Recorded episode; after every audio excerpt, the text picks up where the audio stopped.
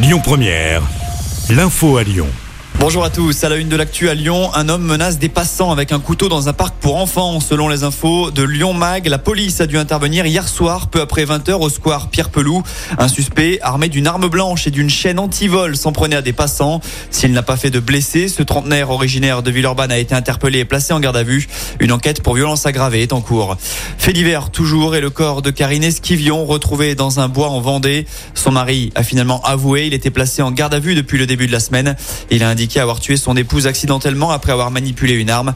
La mère de famille de 54 ans était portée disparue depuis la fin du mois de mars.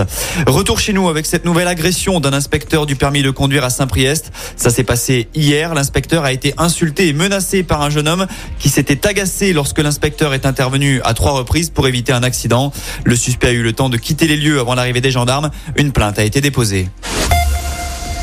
L'actu, c'est aussi les remous autour du projet de la ligne ferroviaire Lyon-Turin. Afin de soutenir cette construction, un rassemblement a eu lieu hier à Saint-Jean-de-Maurienne. Le maire de Saint-Priest, Gilles Gascon, y a d'ailleurs participé. En parallèle, les opposants au chantier maintiennent la mobilisation prévue ce week-end, malgré l'interdiction de manifester prise par la préfecture de Savoie. Le collectif Les Soulèvements de la Terre devrait en être. Il s'agit de cette organisation qui dénonce les impacts écologiques des chantiers. Environ 2000 gendarmes vont être mobilisés pour éviter les débordements.